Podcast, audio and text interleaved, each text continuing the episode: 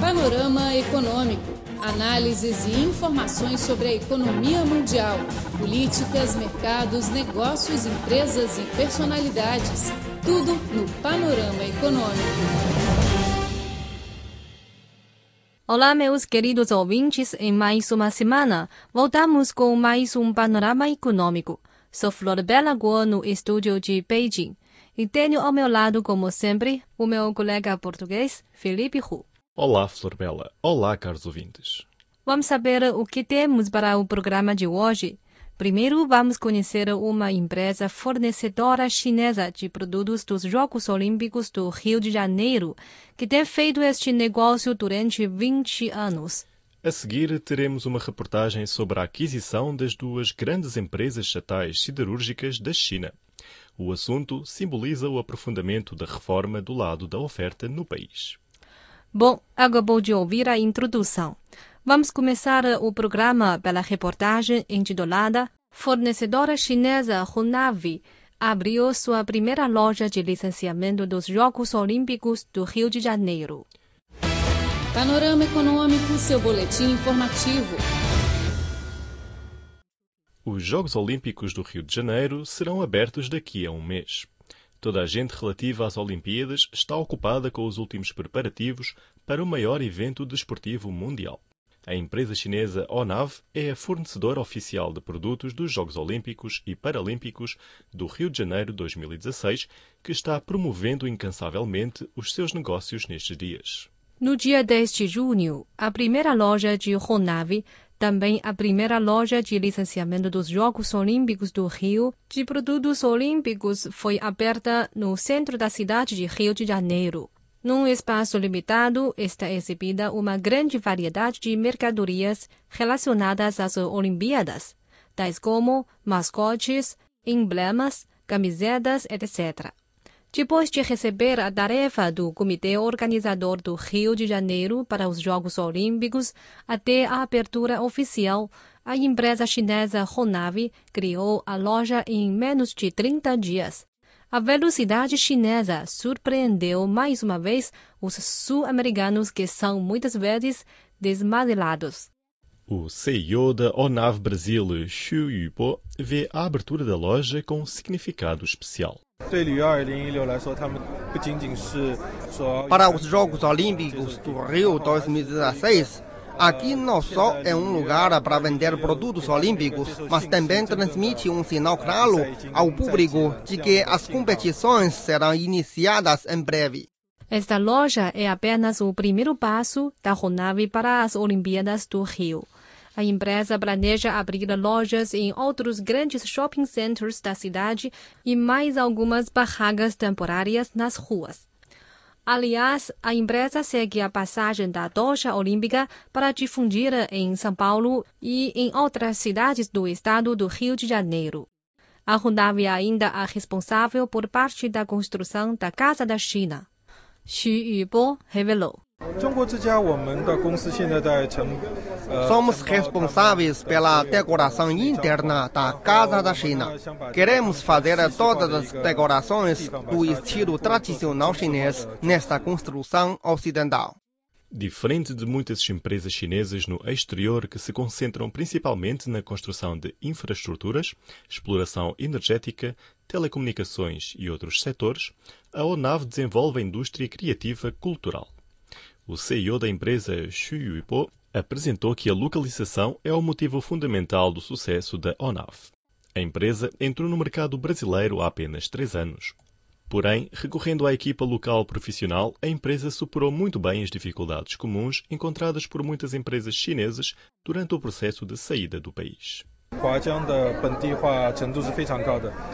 A Ronav tem um alto nível de localização. Por exemplo, a nossa companhia tem 34 trabalhadores e apenas dois são de origem chinesa. Os restantes são totalmente brasileiros. Por isso, é fácil para a companhia abrir lojas ou fazer outras comunicações e negócios no Brasil. A contribuição da RONAV para os Jogos Olímpicos foi confirmada pelo Brasil. A diretora de licenciamento e varejo do Comitê Organizador do Rio de Janeiro para Olimpíadas, Silmara Mutini elogiou a cooperação com a Ronav. Ah, nós estamos muito contentes com essa parceria com a Ronave. Todos os desafios que a gente apresenta para eles, eles abraçam e abraçam de uma forma, dando um retorno muito, muito bom. Eu acho, eu acho excelente, é uma prova de duas culturas, né, que às vezes operam e trabalham de forma diferente, mas que possam, podem se juntar para dar benefícios ah, para ambos os lados. Inclusive, também uma rentabilidade muito boa para o Rio 2016. Além dos elogios vindos da parte brasileira, o vice-cônsul-geral da China no Rio de Janeiro, Ma Xiaolin, também deu um alto apreço aos êxitos alcançados pela ONAV no Brasil. Ele descreveu a empresa como um bom exemplo de mudança de produção na China para desenvolvimento na China. As empresas chinesas alcançaram boas notas fora do estádio olímpico, o que corresponde a mais uma prova da contribuição de Made in China aos Jogos Olímpicos do Rio de Janeiro e também uma prova do sucesso da estratégia chinesa de sair das empresas chinesas ao mercado internacional. Aliás, também podemos ver que as empresas chinesas, especialmente aquelas empresas criativas culturais, estão concluindo a transformação de produzido na China para desenvolvido na China. A Ronav, como fornecedora de licenciamento dos Jogos Olímpicos do Rio de Janeiro, traz boas notícias para os espectadores chineses que na maior parte não podem deslocar-se pessoalmente aos Campos Olímpicos. A empresa chegou a um acordo com o Comitê Olímpico Internacional para que os produtos das Olimpíadas do Rio possam ser vendidos na China. Assim, os chineses, sem ir ao Brasil, também podem comprar uma lembrança olímpica de 2016. Panorama Econômico, seu boletim informativo. Este é o Panorama Econômico. Somos Filipe Hu e Flor Belaco. Agora continuamos o Panorama Econômico. Nossa reportagem: gigantes siderúrgicas chinesas se reestruturam para reduzir a capacidade produtiva e suspender perdas econômicas. Os dois gigantes de aço da China, a Companhia Siderúrgica de Wuhan e a Companhia Siderúrgica Baosteel, baseada em Xangai, anunciaram recentemente o seu plano de reestruturação. Em 27 de junho, as ações das duas companhias foram simultaneamente suspensas de negociação. Trata-se da maior reestruturação do setor de aço na história chinesa. Ainda em março do ano passado, têm circulado rumores sobre uma possível consolidação entre a Baosteel e a Companhia Siderúrgica de Wuhan, mas foram negados várias vezes pelas companhias. No dia 26 de junho, as duas empresas publicaram separadamente comunicados, transformando os rumores na realidade. No dia seguinte, no Fórum de Davos, o diretor da Comissão Nacional para Desenvolvimento e Reforma, Xu Shaoshi, explicou que a reestruturação corresponde à estratégia do país de redução da capacidade de produção.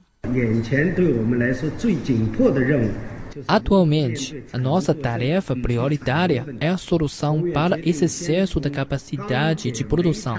O Conselho de Estado decidiu começar o corte da capacidade produtiva nos dois setores siderúrgico e de carvão. Já conversamos com 30 províncias e grandes empresas estatais e estabelecemos a tarefa para este ano, que é a redução de produção de 45 milhões de toneladas de aço. A Baosteel e a Companhia Siderúrgica de Wuhan possuem, respectivamente, em Zhangjiang e em Fanchenggang, duas cidades com 200 km de distância, uma base de produção recém-construída. E cada uma é capaz de produzir 10 milhões de toneladas de aço por ano. Ambas possuem uma estrutura semelhante de produtos e a reestruturação ajuda a reduzir a concorrência, permitindo que as duas empresas cooperem na exploração do mercado do sul da China e no sudeste asiático. Por que é que a reestruturação só foi anunciada neste momento? Segundo os especialistas, o setor siderúrgico deparou-se com uma grande perda o país está evitando um maior esforço para promover a reforma do lado da oferta nesta indústria, para cortar a sua capacidade produtiva.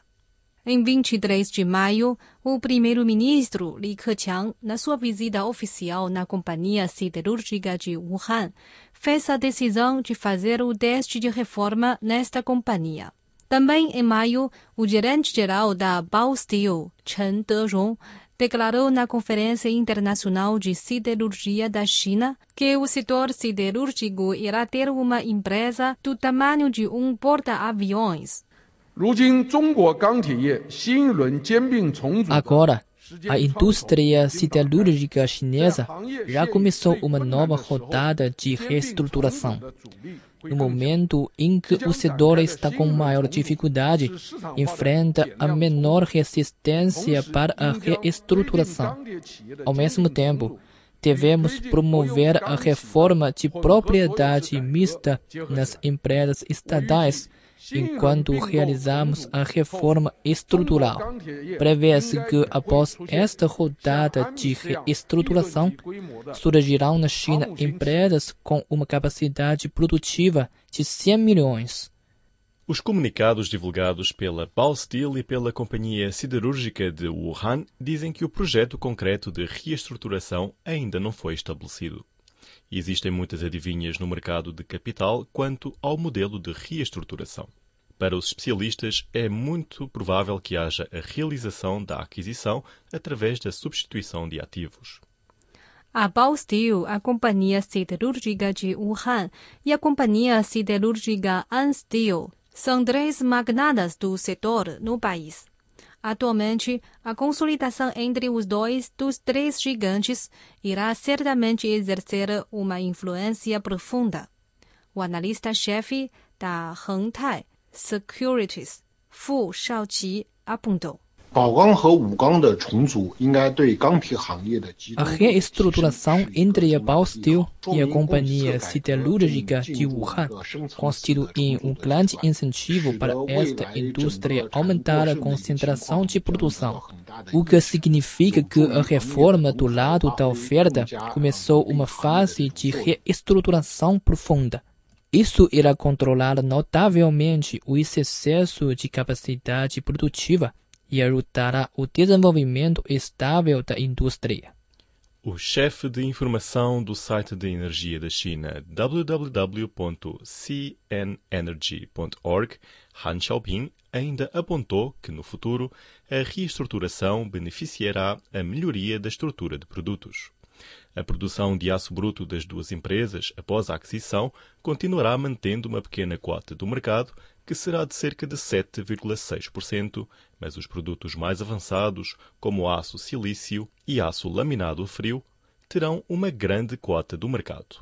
O aço silício ocupará 70% do mercado e o aço autotivo 60%. Durante a reforma estrutural, os pessoais administrativos serão reduzidos substancialmente. Isso vai baixar o custo financeiro e aumentar a eficiência de produção.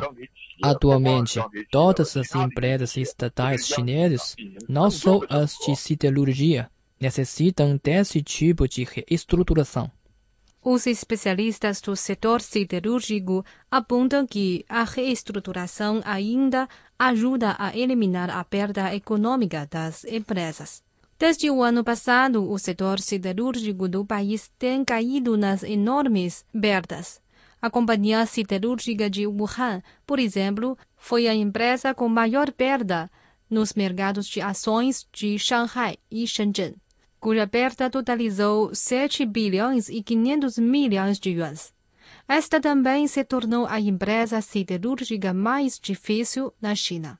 A companhia Baosteel, no entanto, alcançou um lucro líquido de mais de 1 bilhão de yuans em 2015. A situação das duas empresas reflete a situação geral do setor, o que representa uma grave polarização. Prevê-se que esta polarização seja eliminada ou pelo menos alterada após a reestruturação. Bom, caro amigo, o panorama econômico fica por aqui. Na próxima semana vamos trazer mais informações sobre as economias da China e do mundo.